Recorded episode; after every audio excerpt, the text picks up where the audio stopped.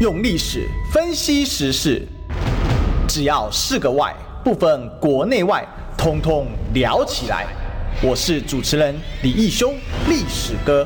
周一至周五早上十一点至十二点，请收听《历史一起秀》。欢迎收听，这里是《历史一起秀》的现场，我是主持人历史哥李修。我们今天继续追寻历史，追求真相。哎呀，我们今天现场大来宾啊，我们好久不见了，数学学校总校长张亚忠老师。Hello，历史哥好，历史一起秀的朋友大家好，大家早安。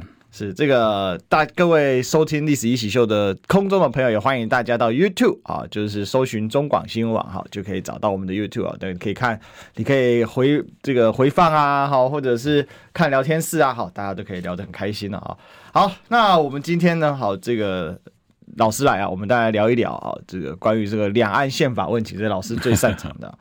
最近呢，这个赖清德啊接受彭博社专访，其实他是早先之前接受这个专访哦，但是呃，这个才把他最近才把他放出来哈。据说七月的时候就已经接受专访了。那他其实已经有提到哈，就是说呃，台湾呢哦没有独立陆军哦，不需要另宣布独立。那这个就让人家联想到之前赖清德呢，哈，这个接受绿媒啊，其实也不要说绿媒，就是说郑弘仪先生的专访啊。那在专访上面呢，人的现场可能呢，主持人就问到他一句话，就说：“你是不是台湾金台独金孙？”啊，他说：“我是小儿子，我怎么会是金孙？”嗯，其实这回答有点奇怪，因为人家问你是台湾金孙，不是问你赖家金孙哦，但他就。平滑到另外一个问题去哦，那另外他就说啊，只有政治金童啊，哦，民主金童哈，就但是呢，哦，没有走什么，绝对没有什么台独金孙之类的说法啊，就让大家觉得很奇怪，这台独金孙已经跟了你大半辈子了吧？而且这个台独金孙的封号啊。也是已故的台独大佬辜宽敏先生啊，他们很喜欢哦来这个支持赖清德，所以呢哦，他们都一直讲说赖清德是勤恳认份啊，这个很用力拼起来的孩子啊，哦，所以呢，所以才被媒体标称标签为台独金孙是这样来。所以我们来先来请教一下老师哦，就说这个赖清德最近哦，似乎一直想要把这个台独的标签给拿掉。我、哦、这个在打什么战略的目标吗？还是哎，但是这对台独来讲，不就是背叛台独了吗？那不是突然之间，连台独今生都不谈台独了，那台独还可以干嘛呢？我想我们谈这个问题啊，其实我想把它它先拿到一个让大家对这个问题比较更深刻的了解。嗯，我想讨论问题的时候，先要大家对一些名词啊，要非常精确的定义啊。我觉得这样子讨论问题才不会被蒙蔽，会被迷惑。我先讲两个词啊，一个叫做分离，一个叫做独立。这两个字的基本的概念是什么？我们知道，先讲这个“独立”这个字好了。独立啊，这个字其实在整个哲学上，它是一个非常好的字。嗯，比如说，人希望能够独立的个性嘛，做一个独立的人。每个国家都是一个独立的国家嘛，所以独立在哲学上，它是一个非常好的。那这个独立呢，又包括两个层面，两个层面。我们讲说，如果从政治学上，一个叫做主权的独立，一个叫做治权的独立。主权的独立是什么呢？就是我的所有权，我的代表权，我是独立的。那治权的独立什么呢？我自己的自主权，我自我管理自己的权利。啊，就像就我们讲说，举个例子好了，爸爸妈妈说小孩子说，你应该独立啊，对不对？不要老靠家里面的独立。我想，这个父母亲跟小孩子讲这个独立的时候呢，是希望他的治理是独立的，你自己好好管好自己。嗯、但是绝对不是说你就不是这个家的一份子了，对，你跟这个家没有关系了。好，所以这个这个是独立。所以独立这个概念呢，它也可以是，比如说完全就是一个夫妻就离婚了，嗯，这主权上也没有关系了。就说独立，它可以是一个主权的独立，也可以是一个治权的独立。好，这是很重要概念。那分离主义呢？这个分离主义在我们的国际政治上，或在一般的生活上，它就完全是一个主权的切割，主权的切割，就是这两个东西呢是没有再有任何关系了。比如夫妻之间就离婚了，啊，就离婚了，那就是分离主义嘛，就离婚了。所以分离呢，一定是包括独立，对，因为它是分离是包，因为分离是主权的嘛。嗯，那分离当然也包括治权了。所以简单来讲，我们今天谈国际关系的时候，大家很难，有的时候大家把这个分离主义啊，跟这个台独可能没有办法做一个非常清楚的一个区别。对，那民进党呢，在走这个过程中，其实他就走这个游走之间，他到底讲的是主权独立呢，还是讲的是治权独立？比如说，嗯，我们的蔡英文总统讲说，中华民国跟中华人民共和国是互不隶属。嗯，那这互不隶属的概念，请问你讲的是主权的互不隶属，还是治权的互不隶属？如果你讲的是主权的互不隶属，那么我可以说，它其实就是一个分离主义了。为什么？因为我们中华民国的宪法，我们的主权是包括中国大陆的。对，好，治权呢，的确我们现在各有各的治权。那民进党呢，就把这个东西把它很模糊，就说我讲独立的，对外讲啊，对，像对美国讲，其实我讲的独立只是一个治权的独立嘛。对，就像现在柯文哲他的两岸口号就是台湾自主。两岸和平，嗯，就柯文哲谈特别用这个自主，他不敢用独立这个字，但他这个自主呢，严格来讲，他可以广义的解释成说我也是独立，那窄义的解释说我自己管自己，所以各位这都是一个文字上其实非常敏感的。好，那你其实赖清德呢，我们讲说，其实我们那我们就讲说，其实。两岸关系啊，你说你独立，你说你自主，其实这都是用语的不同。那但是在我们的国际政治上，或他就把它叫做你到底是不是一个分离主义？其实很清楚，就是赖清德，你是不是一个分离主义者？我先不问你台独主义者，你是不是个分离主义者？如果你是个分离主义者，那就换句话说，你讲的就台湾跟中国大陆是互不隶属了。嗯啊，就互不隶属了。如果你认为台湾跟大陆的互不隶属是主权的互不隶属，那就是一个分离主义了，因为。按照我们的宪法，刚刚我讲过了，我们两岸宪法主权所宣示的范围，其实它是重叠的，对，它相互重叠的。好，那在我们在讲，那一般的政治人物在晃这个东西的时候，我们一般来讲，我们把它形容成，比如有的叫台独，或者叫华独，或者叫独台。嗯，那民进党最早成立的时候呢，就说台湾要成为一个独立的国家，所以他们要证明，要自宪。我把它叫做什么？这叫做一种非常显性的、摆明的要走向台独的。嗯，那后来呢？民进党一九九九年为了选举的时候呢，那个陈水扁为了选举，民进党的论述就做了一个后退。嗯，就是一九九九年的台湾前途决议文，也就是台湾已经是一个主权独立的国家了，但是国家的名字叫做中华民国。嗯，这就是现在赖清德重新又拿回去了嘛。好，也就是说我已经独立了，只是我的国家的名字叫中华民国。好，那你这个独立呢，其实毫无疑问的就是一个主权的独立喽。对，那其实这就是一个分离主义了。但是这种台独呢，我可以叫做隐性台独，就是假装假装一下哈。那再过来，民进党再过来一步，就说我呢干脆我说我就独立了，我的国家的名字叫中华民国台湾了。那这个东西我在一个专业上来讲，这又造成一种显性的独台。就是显性的华独，就是我摆明了，其实我的中华民国就是中华民国台湾，中华民国就等于台湾，台湾就等于中华民国。但是这个话的背后是什么？就是中华民国跟中华人民共和国已经没有任何关系了。嗯，各位，不管你是隐性的台独，还是显性的台独，还是显性的独台或者华独，站在整个两岸关系或者国际关系上，你就是一个分离主义者。好，现在问题来了，分离主义者在中国大陆来讲，他是不可能会接受的。对，那两岸就面临战争的一个恐惧。所以赖清德，你今天不管你讲的是台独，还是讲的是华独，还是讲的是独台，其实在两岸的解释来讲，就是一个分离主义者。所以我觉得倒过来问，就是说。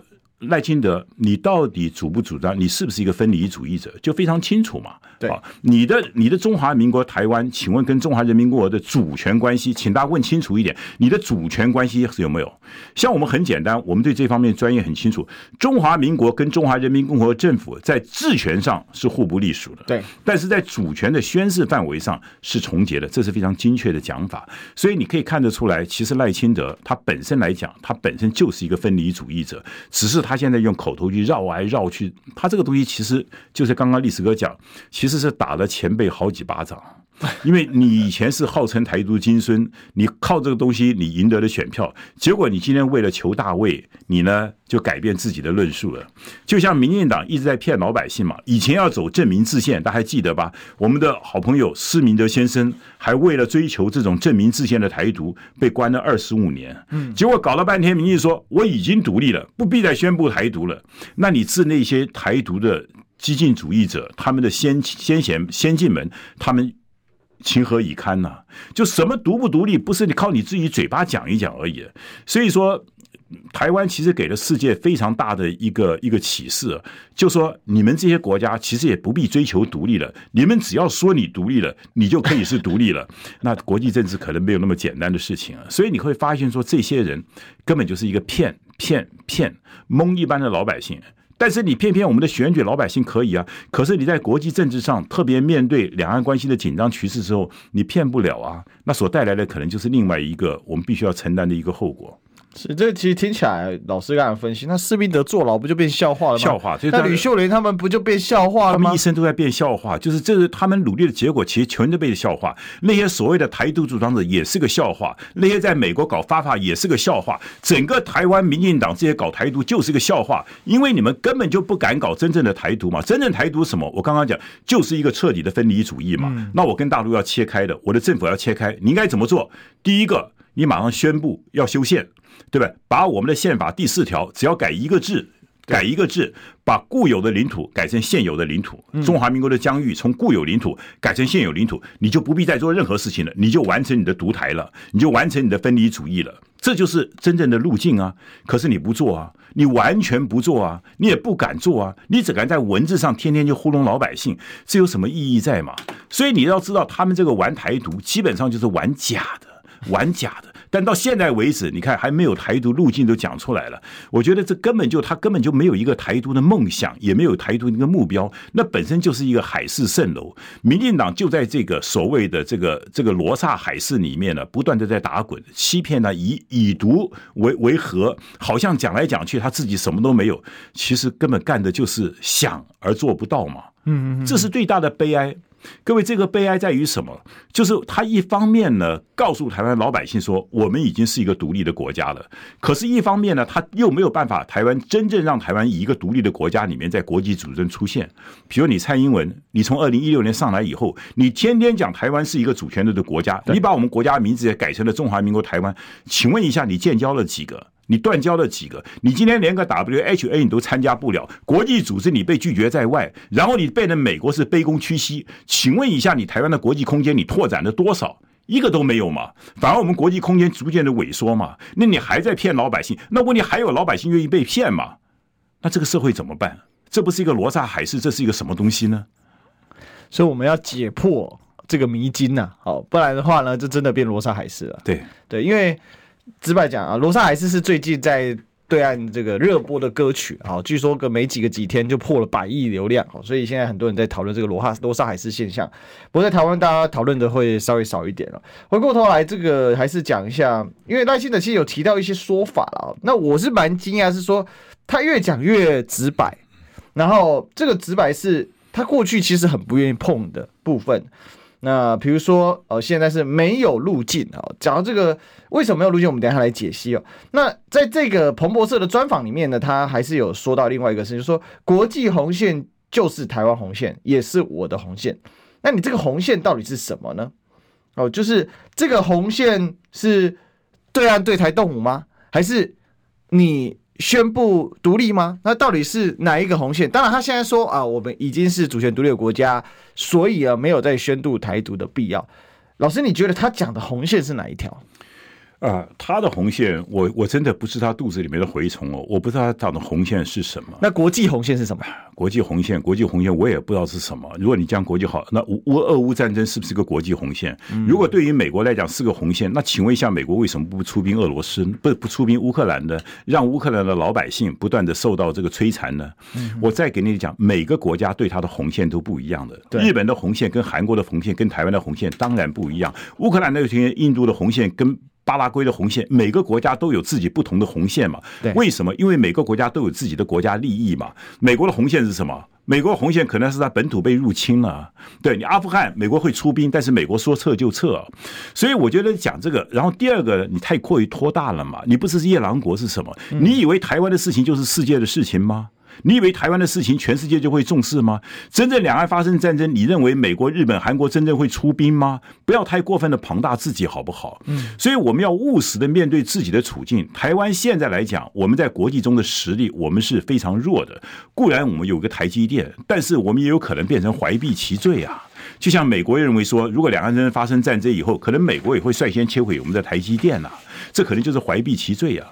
所以在这个过程中，台湾要面临到就是说，你自己国家的战略目标，你的国家的利益到底在哪里？嗯，你的利益怎么可能会跟美国一样？怎么可能跟日本一样呢？人家的红线怎么可能是你的红线呢？这个逻辑根本就不清楚嘛。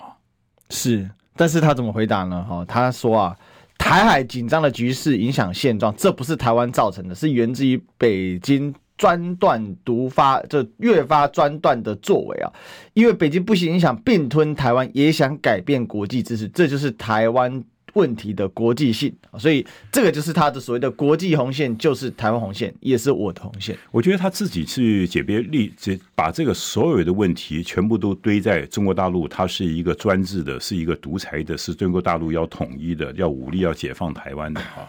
这个东西的辩证性，我今天不去跟你讨论。我今天只是问一个问题：说台湾，请问一下，你要不要生存？要不要发展？就好比说，我们在外面社会上，我们所处的国际环境、外在环境，不见得每个人对对我们非常友善。嗯，你的办公室同事可能想打击你，你的长官可能想压抑你，对不对？每个人的环境都不是这么的友善。如果说你今天面对这个问题，你把一切的责任都堆给对方，我不能说你错，但是那你能够解决问题吗？还是说你把它堆给问题以后，那你就选择说我要继续的靠美国，我要希望主动的武装，必要的时候我跟对方进行一种打击。那好，那这个东西真的能够为台湾带来和平跟安全吗？所以我的看法，他既然已经作为一个总统候选，你会发现说他的主张、他的论述非常非常的浅，非常非常的 naive，非常非常的意识形态，那完全是一种自我安慰、自我慰藉、自我欺骗。的一种谎言而已，就是这样子一个总统，你能够解决我们国家外交的困境吗？你可不可以告诉我一下？好，我们现在都不要谈什么，我可不可以告诉一些正面表述？请问你，请问你赖清德，如果你选上以后，我们怎么样进入 WHA？我们怎么样打去 HO？我们怎么样跟其他的外交？跟国家可以建立我们的外交关系，好吧？请你就告诉我怎么做好不好？你不要给我讲一大堆我们的原因。我我我今天不是在跟你讨论坏的问题，为什么台湾今天处理这个变成这个困境？请你告诉我，把我们国家这个方向要带到哪边走？嗯，你不要告诉我这个船前面是因为这个冰山挡着我，后面前面有一个悬崖挡着我，那我告诉你这个船到底往哪走嘛？所以你会发现，说这些人在面对国家这种大政、台湾的生死存亡这些问题的时候，他们根本就不提出一些解决问题的一个方法嘛，把所有问题都堆给都不是我的错，而我呢，我完全没有错，我基本上以前主台独，但是你们对台独误解错了，你们的台独的误解，我告诉你，现在什么叫台独？就说其实我们已经独立了。我告诉你，这个事情走遍全世界，这叫做个笑话。嗯，就笑话，哪有说你台独？你台独就是要修改你的宪法，对不对？改变你的国民，然后让全世界能够接受你。对，那面对任何打击台独，可能一个抗争，各位，这叫做台独啊！当然，我刚刚讲他们的台独，只是说我自我的治理而已。那对这这个东西，那你这样子讲，我就没什么好讲了，因为你根本在糊弄老百姓。嗯哼哼。但其实事实上，台独很明确，就是有法理台独，对，跟事实台独，或者是说，呃，就是说治权上的。这个自主了哈，对，那两岸治权分治是已经是这是个历史现状，所以我刚刚讲，其实台独我们用分离主义去表，其实台离分子可能比台独更为精确一点。嗯，就是民进党追求的其实是一个分离主义，记得是一个分离主义。他追求的，因为台独我刚刚讲，可能表示我是一个治权方面的独立嘛，就自主跟独立的很难分别。我刚刚讲 independent 跟 secession 这两个字是不一样的。那一般来讲，搞分离主义者呢，他都会强调我是独。嗯，就像藏独、疆独、好港独，他一定会强调独。为什么这个“独”这个字啊，它有它比较高尚的意涵。我刚刚讲，它在整个哲学上，“独”这个字是一个好的字，嗯，它是个好的字。所以每一个搞分离主义的都会讲它叫台独或者独哈。但事实上呢，那对方的认定你就是一个分离主义者。好，所以这也有时候再打开一下，这就是为什么民进党这段时间比较有成就感，因为他在美国他已经达到他的第一个目标了。比如说，你记不记得美国的一个众议院，他们要做一个决，他们已经做成一个决议案，认为说二七五八号决议案其实没有处理台湾的主权的问题。对，好，那他们又回到了台湾地位未定论。各位，台湾地位未定论为什么对于民进党这么重要？因为假如台湾地位是未定的话呢？那台湾的台独，它就不等于台湾的分离，因为我本来地位就未定嘛，对，所以跟中国大陆没有关系嘛，所以它这个台独呢，就会比较更有正当性一点，国际上可能会支持。但是，假如呢，二七五八号决议案已经被联合国所确定了，假如我们现在的中华民国宪法还没有改，记得我们中华民国还没有改，我们的宪法第四条还是中华民国的领土依其固有疆域，就是包括中国大陆。只要我们这个宪法第四条没有改，国际上还接受二七五八号决议案，那么现在所谓的台独，那就是台离，就是台湾分离主义。那这种台离的分子呢，就会造成两岸之间的军事的冲突。我想这个逻辑要跟大家讲得非常清楚。所以说，这就是很可惜嘛。我记得。我前段这段时间也跟你分享一下，我帮那个黄连先生哈，你也知道他在两岸问题有他独特的见解，他最近要出版一本书，叫做《台湾的》。总统的脊梁，就是作为一个总统，他应该对两岸关系有一个完整的论述。对，他就在他的文章里面谈了，他说，其实赖清赖清德就是标准的又回到了法理台独的路线。嗯，其实他怎么？他不只主张中华民国跟中华人民共和国互不隶属，他还主张台湾跟中国互不隶属。他主张两岸关系就是国际关系。赖清德也主张台湾人就不是中国人。基于这三点。黄连先生说：“这就是一个重回回到法理态度了嘛？就就回到一个法理态度。但是黄连先生讲了一个非常有意思的说，但是其国民党很可惜，并没有针对这些问题引。”就是好好的来跟民进党做一个辩证，因为这是国民党的最长项。就是面对今天赖清德的这些论述，国民党有没有办法像我张亚中这样非常完整的去给他驳斥，然后呢，还要提出一些比较正面的路径去走。相对来讲，黄连先生说，就好像一个拳头，好像出拳了，可是打到一个棉花拳里面，又自己又回过来了。这表示什么？这表示其实我们的国民党候选人也错失了一个很重要一个历史的机会。嗯，因为二零二四年的选举其实不只是选总统而已，而更重要的，黄连先生讲是确定了中华民国定位跟台湾的定位，以及两岸和平应该要走的一个道路。所以这就是。为什么我们现在感到比较遗憾的，就是说赖清德其实在他的台独路径上，他不断的一变再变，一骗再骗，然后他怎么？他当然有台独路径了。等一下我跟你讲他的台独路径是什么。好，然后在这个过程中的时候，可是换言之，我们国民党的候选人并没有针对这些事情把它抽丝剥茧，把它展现在群众的面貌中，让大家看清楚他的本质。看清楚本质以后，我们国民党应该提出一些更重要的大论述，这样子我们才可以在二零二四年的选举中，我们告诉台湾老百姓说，选我们的候选人可以让国家更好，可以让两岸的和平。很可惜，到目前为止，我希望未来能够做到。到目前为止，国民党那当然不要提这个民众党了，在这一方面并没有做得非常的清楚。嗯哼哼哼。好，我想这个我们跟针对赖清德他到底是一个什么样的性质去讲这句话，我想刚刚老师已经讲的非常非常清楚了。但是呢，有个东西没有弄得很清楚，就是广告时间啊。呃，广告时间一到，我们弄清楚一点，进广告。想健康怎么这么难？想要健康一点都不难哦！现在就打开 YouTube，搜寻“爱健康”，看到红色的“爱健康”就是我们的频道哦。马上按下订阅，并且打开小铃铛，就能医疗保健资讯一把抓。想要健康生活，真的一点都不难，还等什么呢？爱健康的你，现在就打开 YouTube 订阅“爱健康”，用历史分析国内外，只要是个“外”，统统聊起来。我是主持人李易修，历史哥，请收听《历史易起秀》。欢迎回来，这里是历史一起秀的现场，我是主持人历史哥李修，我们继续追寻历史，追求真相啊！我们今天现场来宾呢，是我们顺源学校总校长张亚中老师。哎，那个历史哥好，历史一起秀的朋友大家好。是啊，这个我们继续来讨论啊，因为刚刚老师有提到一个很关键的，就是其实赖清德他们现在又是想要把台湾主权未定论再把它拿回去，或者台湾主权未定论又有另外一个说法叫台湾地位未定论啊。好，那这个东西其实，在目前我们学校的教育里面，据我所知啊，课本里面是。有把它写上去，但它是一个补充，只是补充的比正文还要大一块，好，很大一块，好。老师说他也有看过，对。那事实上这里面它有一个很关键，就是刚刚老师有提到联合国的二七五八号决议文，那美国国会已经正式说，啊，这个并没有处理台湾的主权问题。但事实上，二七五八号决议文本来就不是处理台湾主权问题。二七五八号决议文处理的是中华民国与中华人民共和国的政府的代表权问题啊，好，那当时中华民国政府的代表权被称之为蒋介其蒋介石及其代表嘛，那恢复中华人民共和国的政府的这个所谓的这个代表权嘛，好，这个当时是叫做这个这才是二七五八号决议文的原文啊，等一下让老师来跟我们说一下。那这里面呢，我一直觉得很奇怪哦。主权未定论跟二七五八决议文，这个明明就是一个完全虚假的，因为主权台湾的主权何时定？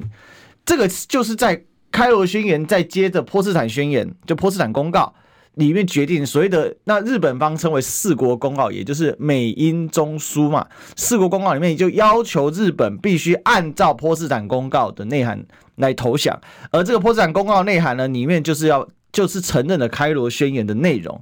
那但民进党的做法就是开罗宣言不是一个正式的宣言，所以要把它画叉。但是他是当美中这个美中英苏三国领导人很闲打大战的时候，没事跑去开罗度个假，然后度完假之后，大家开嗑吃瓜子唠唠瓜子，然后一起照个相。哎，你看我们在这边聊天，所以这个作废。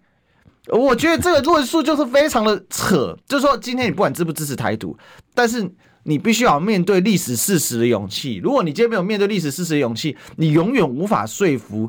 追求真相的人，呃，正如我，哦，我们家深绿的，但我对历史真相的坚持就是，我觉得这真相你无法说服我，你永远用骗的，你怎么说服别人？那你用骗的，你的台独，难怪你的台独的一个主流力量一直起不来嘛。那可笑的就是，作为台独精神的赖清德，现在要选总统了，结果连一个对台独论述讲清楚都不敢讲清楚，还在这边曲线绕来绕去，然后说什么没有台独路径，还要借中华民国壳上市。不是很不是很扯吗？老师，的确，他就要借中华民国的壳上市哈。我就让这个机会跟历史哥分享一下，就是其实我们在谈这个台湾地位未定论的时候，我觉得我们有四个名词哈，应该把它弄清楚。一个叫做台湾，一个叫做中华民国（括号政府），一个叫做中华人民共和国（括号政府），一个叫做中国。嗯，啊，其实有四个整个法律方面的名词供大家做参考。那在二七，我觉得在一九四九年以前，毫无疑问的，中华民国就是中国嘛，因为只有一个政权嘛，中华民国就是中中国。所以在一九四一年的开罗宣言的时候，明确的讲说，台湾要归还给中华民国，因为一九四九年以前，中华民国就是中国嘛，哈。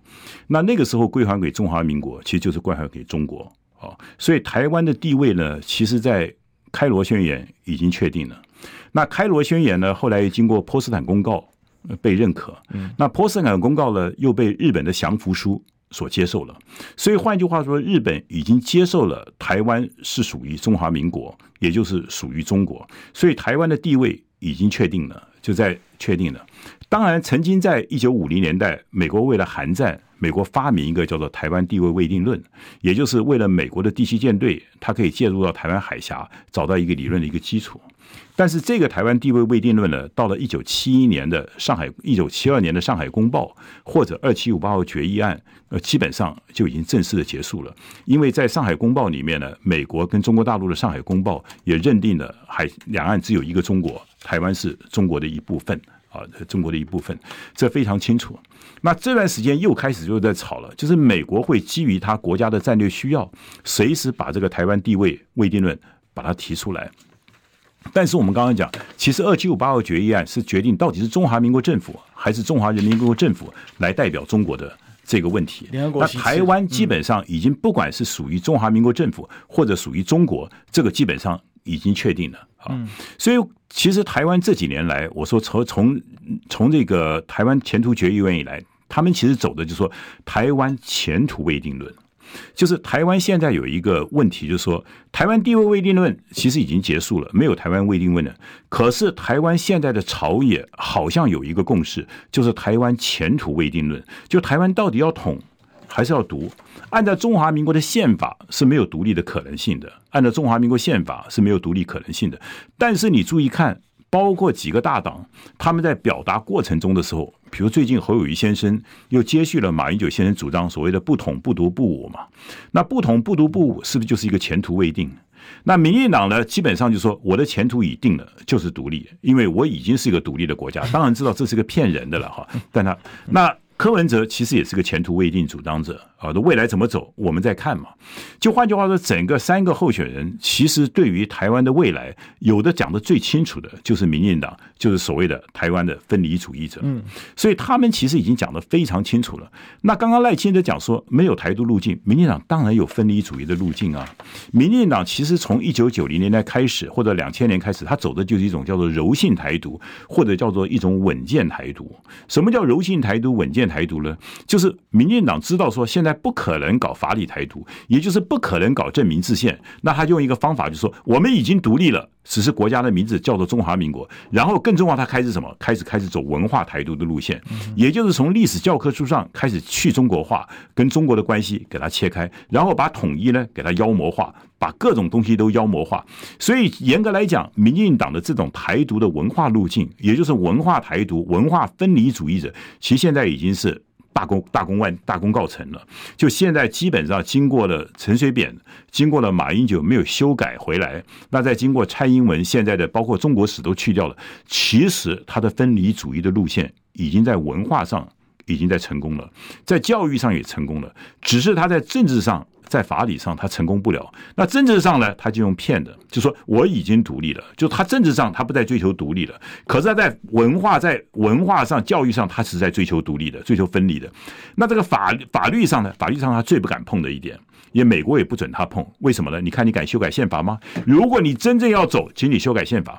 所以这就是造成了一个台湾很处在一种困境，就是说这一些真正要为台湾。真正他们认为说要为台独路线走的人，可他最终一步他不敢走法理台独的路线，他不敢走分离主义路线。那他既然走不到政治跟法理路线的话，他其实就是不断的去把文化上走走独台。文化这种分离主义，它就变成我们刚刚讲，就变成台湾就陷入一种精神分裂的状态下。一方面呢，我们的年轻的小朋友被教育成说我们是分离主义的，我们跟大陆是没有任何隶属关系的，主权没有关系，治权也没有关系。然后文化上我们是去中国化的，我们台湾人不是中国人的，两岸关系是国际关系的，每根亲的都是好像是都有都有道理，而且受的教育训练。但事实上一边他又完全做不到。你完全做不到，你宪改不敢修，宪法不敢修改，美国不敢支持。你把台独前途未定论，把它当成是台独，已经是成功了。所以整个这个逻辑是混乱的。但这个混乱过程中的时候。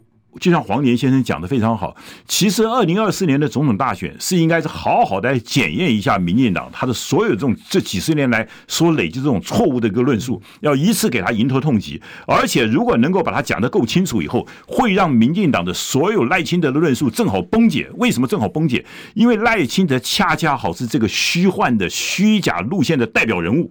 他最重要的代表人物，他明明就是一个台独金孙，可是你看他今天为了要选总统，怎么样的掩饰自己，怎么样的欺骗群众，那个真的很没出息啊，没出息。所以我觉得真是那一群曾经为了台独抛头颅洒热血做黑牢的那些人，真的是情何以堪呐、你们真的是踏着别人的鲜血在欺骗这个台独的前辈们呐、可是这就是民进党啊，这就是赖清德啊！所以为什么这个选举没有办法变成一个整个把这些？我们看罗刹海市这些罗刹们的丑陋的丑陋的衣服，给他给扒下来，让他这种那种罗刹的新衣，大家好好揭发他的这个真面目。可是没有嘛，就表示我们的候选人，我们的火力是不够的嘛。我们在这个辩证过程中说没有这足够的能力、足够的论述。更重要的是，我们对于未来的前途的展望，我们也没有主张啊。就像讲到九二共识。像黄年先生，他就很坚持讲说：“你为什么九二共识一中各表都不讲？”就质疑国民党嘛。那国民党到现在为止，最多讲的什么是九二宪法，就是中华民国宪法的九二共识嘛。那你讲这个东西，那不是为了两岸关系的思考嘛？只是又是一个又是一个这么打这个防守球嘛？就是没有办法进行整个一个辩论。今天我们不谈这个东西了哈，就整个这个逻辑来讲，就会发现说。对我们关心台湾未来人，我们觉得很遗憾。这也是我主张，就是说，我觉得像我这次跟易石哥讲，我没有办法参加国民党初选。我觉得最遗憾的不是我失去一个资格，而是我觉得国民党失去了一个再讨论怎么谈国家定位、怎么谈两岸和平的这么一个机会。同样道理，如果这一次总统大选，大家没有办法对台湾的未来的前途做一个比较深刻的讨论，那这是其实我们是做错失了一个为未来台湾追寻更好未来的这么一个可能性。是，那这个选举选到最后，就只是选甲和乙和丙而已，它并不是来决定台湾的未来，台湾能够走得更好的一次选择。我觉得这是民主社会其实最大的一个悲哀之所在。是啊，这个我们还有一个更大的悲哀是广告还没进去，我进广告。我关心国事、家事、天下事，但更关心健康事。我是赵少康，推荐每天中午十二点在中广流行网、新闻网联播的《听医生的话》。我们邀请到的都是国内数一数二的医疗权威，给你一个小时满满的医疗资讯，让你健康一把抓。除了收听以外，还要到 YouTube 频道上订阅 “I Care 爱健康”，按赞、订阅、开启小铃铛，爱健康三支箭，一件不能少。用历史分析国内外，只要是个“外”，统统聊起来。我是主持人李易修，历史哥。请收听《历史易起秀》，欢迎回来，这里是《历史一起秀》的现场，我是主持人历史哥李修，我们继续追寻历史，追求真相啊！那我们今天现场大来宾是我们孙文学校总校长张亚东老师。嗨，历史哥好，历史一起秀的朋友大家好。是这个刚才广告期间呢，有一些朋友发表一些意见啊，有人说老师不敢你参加国民党初选，你太极端了。我不知道我极端这是什么，其实我反而觉得我是非常务实的。各位知道我在台大教国际法、教国际关系、教两岸关系、教欧盟，嗯，我自己也写过三十几本书。我觉得如果我今天这么极端的话，我觉得会台大还会让我去开这些课吗？啊，所以这个东西其实不必多讲了。其实我反而认为说。我是一个非常务实而理性的，我觉得反而是现在的这些政治人物，他们为了想选举，他们就不断的骗老百姓，骗老百姓，到最后把自己也连同一起骗了。所以我始终觉得，透过历史历史歌，因为我们我们的历史哥也是搞历史，他对国际政治也非常了解。所以说，其实面对任何一个问题，就好比说这是赖清德，他到接受彭博的访问，在我来看，他的一些访问真的是错误百出，而且是荒谬之至，而且基本上一点国际政治、国际关系的背景的知识都没有，一点知识都没有，而且真的在糊弄老百姓。那但是。因为我们没有一个平衡的一个声音哈，一个公开的一个讨论的一个环境，那他们又掌握了庞大的一个宣传的一个媒体哈，所以在这个过程中就处于一种知识的不对称、见解的不对称。那包括有些网民就认为，哎，张老师你的观念极端，我就问他说，请问我哪一点极端？你告诉我哪一点极端好不好？不要光说我极端嘛，你说我哪一点不务实嘛？我讲的哪一点是错的嘛？没关系，我虚心就教嘛。因为我自己写过三十几本书，上百万字了。你任何在我的一本书里面，你觉得我的哪个主张是稍微的极端的，那你去把它提出来，好不好？我哪一点不对的，我们来互相的讨论。我觉得这样是不是比较更好一点？好不好？好，我想这个有什么问题，我想老师都很喜欢接受挑战跟论述了啊。对，那我觉得我们回到刚才的一些讨论了，我把老师的话再稍微梳理一下，也顺便发挥一下小弟的历史所长，好，跟大家解释清楚了啊。我想台湾主权未定论是民进党台独的一个基石了。哦，那他也一直想要把这东西就是放到课本当中，但是事实上，因为主权未定论这个东西是当年地缘博弈之下，美国借此提出的。其实不止主权未定论嘛，还有主还不止台湾主权未定论嘛，还有琉球主权未定论嘛。哦，那为什么呢？因为对美国来讲，在国际地缘当中留下一些缝隙，一直是美国作为海权主义的接班人哦。因为以前是大英帝国，那大英帝国比较直接哦，他就直接占一块地。啊，然后就殖民啊，在这个地方发挥他的这个工作啊。那比如说像最近这个英国即将要加入 CPTPP 啊，他在太平洋上竟然还有殖民地，虽然是一个呃这个是皮特坎群岛是很少很少人，但是他就是这样子来撬动这个地缘。美国的地缘格更则更进一步了哈，他喜欢透过在不同国家在国际法当中哦植入一些呃这个未定带，或者是留有一些国际的一些争议的空间。那当然，其实那个空间是。不够大，但因为美国国力够强大，所以他可以把这些空间给撕的一个比较大的口子啊。那这个呢，就是台湾为什么会有主权未定论？当时因为一开始的时候，大家就想嘛，作为呃这个成熟的一个国际事务的博弈的国家，像美国、英国，怎么会开罗宣言啊、波茨坦公告，然后这个依据四国公告投降？那美国的这个日本的主权已经限定的非常清楚了，而且是个岛。对，那台湾跟澎湖哦，啊这个。都交还啊，包括满洲要交还中国这事情啊，而且他用的英文字也很清楚啊，stolen from China 嘛，哈，就是说从 stolen from Chinese 从中国窃取的中国，对对对，窃取的领土。对，那这样子其实都很清楚，那怎么会又变成一个主权未定论？所以其实最早提主权未定论其实不是台湾人，其实是美国人。对，哦，这个都有历史，大家都讲得很清楚，然后也很清晰啦。但为什么今天会被拿来应用？就是因为。一定会有一些人追求台独嘛？好，那这个就像有人，就像港独是更不可能，但就有人追求港独嘛？那这因为这个思想发慢发展，就这个帝国或者是说一个大国的边陲地带，或者是它的另外一个地方，就是一个相对呃可能比较富庶繁荣的地方，它可能都会产生这种想法。其实讲别的嘛，就西班牙，它面积也不大，但是呢，西班牙这个我们就可以看到加泰隆尼亚地区，它就有家独嘛。啊、哦，这个始终，甚至连美国的加州都有家独，好，大家可能就比较不知道。德州也有啊，对嘛？美国德州嘛，哈，它基于历史说啊，我是墨西哥被抢来的，我当年是先独立成墨西哥共和国，叫孤星共和国嘛。这些东西其实你纵观世界历史，它是一个常态，但为什么这些东西没有办法常态变成呃，这个这种思想的常态没有办法办法变成事实的常态？但是，因为。这个人在走哦，江湖道义要有，就像这样，国际你在走好，这个国际秩序要有。这个国际秩序并它并它有，你可以说它很虚无缥缈，但是它实际上还是有一个共同的规则，或者是一定程度的共识。但它确实也会因为呃这种所谓的世界霸主的变化而产生它的一个失衡的状态了啊。所以我们简单解释刚才的状况是这样，事实上。开罗宣言就讲得非常清楚了，台湾啊，然后满洲跟澎湖，满洲就是东北啊，曼曲里啊，这东北这三个地方的归属问题，哈，那就基本上是归还中国嘛。然后接着在波茨坦公告里面再次确立了这个原则。那这个波茨坦公告一开始也只有三国签署，哈，也就是美国、英国跟中国啊。当时中国就是蒋蒋中正所领导的中华民中华民国。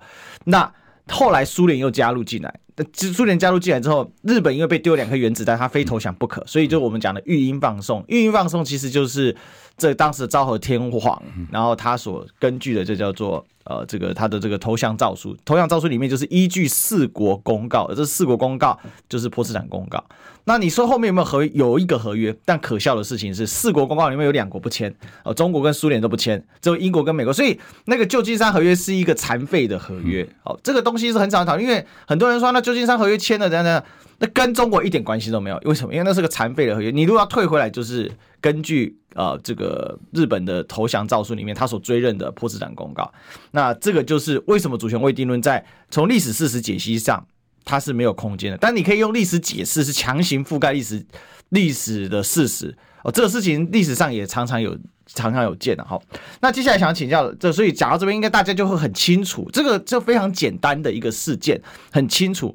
哦的一个事实啊，所以不要再什么开罗宣言不是正式，不好意思，波茨坦公告正式承认，而且大国之间发布的这些新闻公告什么，它都是有具有法律效力的哈。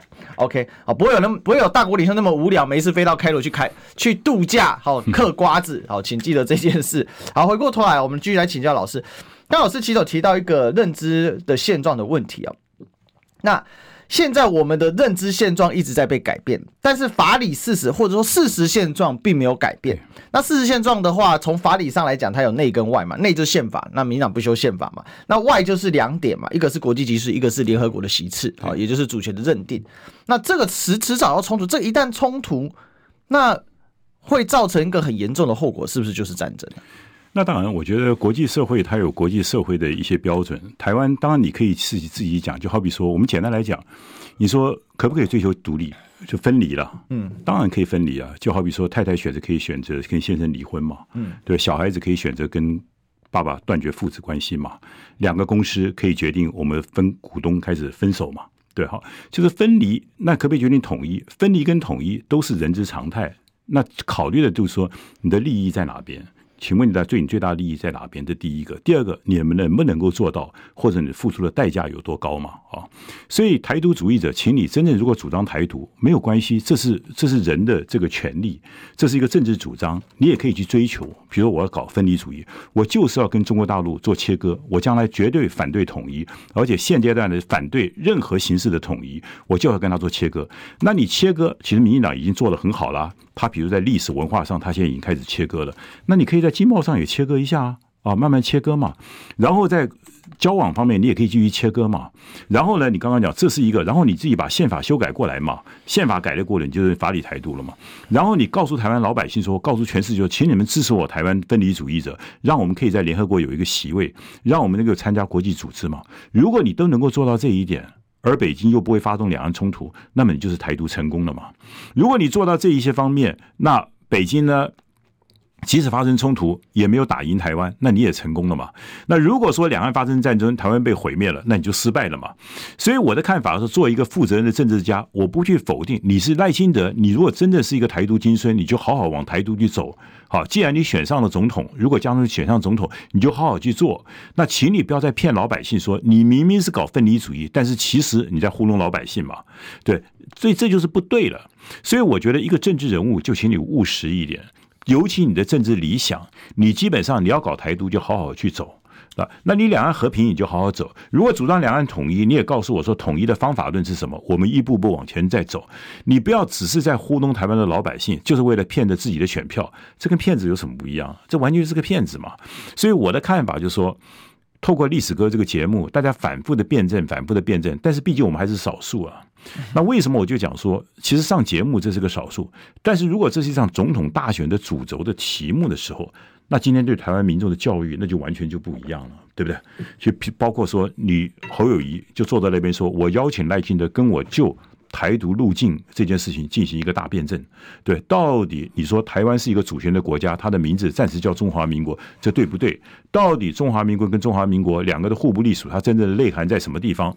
以及来讨论一下，到底民进党，你告诉我们，你们怎么样可以让我们进联合国？你怎么样可以让美国承认我们是一个主权独立的国家？大家来不断的辩证嘛。那我觉得，如果说我们的总统大选能够进到这样子层次，才是民众之福嘛。啊，民众支付，而不是天天在讨论谁配谁啊，谁配谁啊，那东西就失去它的很大的意义之所在了，也错失了一个历史的机会了。最后一个问题，想要来问请教一下老师，就是说，这个台湾人的自主追求啊，这个是无可否认的事实啊，没错。那但是这个追求这个事实，就追这个自主追求，它的事实的认知是基于哪一个点？其实这才是我们现在最大的争点。有些人的这的基于认知是主权未定论，所以他得出来的答案是台独。那有些人的认知是基于中华民国宪法，所以他得出来的。认知就是，那我不能台独，但我不能台独的情况之下，那我有两个方式，一个呢就是继续追求两岸分治的一个历史现状的继承，另外一个呢可能就是追求说，那我要依照宪法未来进行统一的一个部分。所以其实他当然还有很多的路线跟很多认知方式。其实这是台湾现在最大最大的问题，就是我们对于事实现状的认知的差异。但是这个事实现状是差异，如果说今天没有。所谓直白讲了，没有战争的威胁的话，你爱怎么认知随便怎么认知。但问题就在于说，那他就是可能会迸发战争，所以这叫做认知撞到事实的时候，那只能怎样？满脸鲜血啊！这个才是大家所担心的。但你不能把这个对这种事情担心的人说他是在出卖台湾。现在这个民进党最糟糕的地方是，对这种认知担心的人，他一律把你打成中共同路人，一律把你打成出卖台湾，一律把你把打成台奸，一律把你打成是。出卖主权，但其实真正出卖主权是他们，因为他们的做法下去就会打得满脸鲜血。您怎么看？对，他们走的就是非我族类，其心必异啊！凡是不是跟他们主张的，就是大陆的同路人呢、啊？要陷台湾以主权于不义哈、嗯。因为今天时间大概只剩下两分钟了，我想谈一个比较概念的问题。你刚刚问说我们的目的、我们的诉求在哪边？目的在哪边？我觉得毫无疑问的，希望人有和平、快乐、幸福的发展嘛。我们中国讲民本思想，一切以老百姓的生活幸福、两岸的和平，这最重要的目标嘛。这第一个我们必须要认知的哈。第二个就了解说，这个世界是一个有机体。我们不可能是独立一个人去做任何决定的，我们必须是有机体。包括你在公司里面，你要讨论一下老板对你的态度，同事之间好好相处嘛。你回家做一件事情，是不是跟夫人、跟先生、跟太太好好商量一下嘛？甚至跟小孩子今天到哪旅游，还要一起来讨论一下嘛？那好，可台湾现在有一个非常迷失的一种讲法，比如说我们台湾的未来由我们两千三百人共同决定。好，那我刚刚讲说，请你告诉我。听众告诉我，你今天做哪些事情重大的决定，你可以一个人做决定，你不去考虑你家人的立场。其实我们生活在这个世界上，我们如果真的只是为了一个更好的前途，我们必须要跟大家共同讨论的嘛。嗯，除非说你决定要一零一大楼往下跳，你愿意自杀，那你可以自己做决定。对，但是你想赚钱，你想生活的更好，你是不是跟你的利益相关者都要坐下来讨论嘛？嗯，好，这很简单。假如我们今天要两岸要和平，台湾要过得更好，请问一下，谁是我们的利益相关者？美国当然是，可是中国大陆更是啊。那你今天是不是要跟他坐下来谈，找到一个台湾更好的一个出路？如果你坚持像赖清德这种做法，天天没有台独的搞台独。啊，或者搞假台独的真台独，不管你是怎么讲，两岸关系不可能好嘛？你不可能好，台湾你怎么决定自己的前途？除除非你往黑的走，你可以决定。你走光明大道，绝对不可能一个人走得下去的。我们还有别人推你一把，我们坐高铁，还我们到高雄还坐高铁，不可能一个人走路去的嘛？你走路还有一个马路才能走嘛？就基本上所有的事情，这是一个有机体，大家共同来努力。所以我觉得回到理性，这是非常重要的。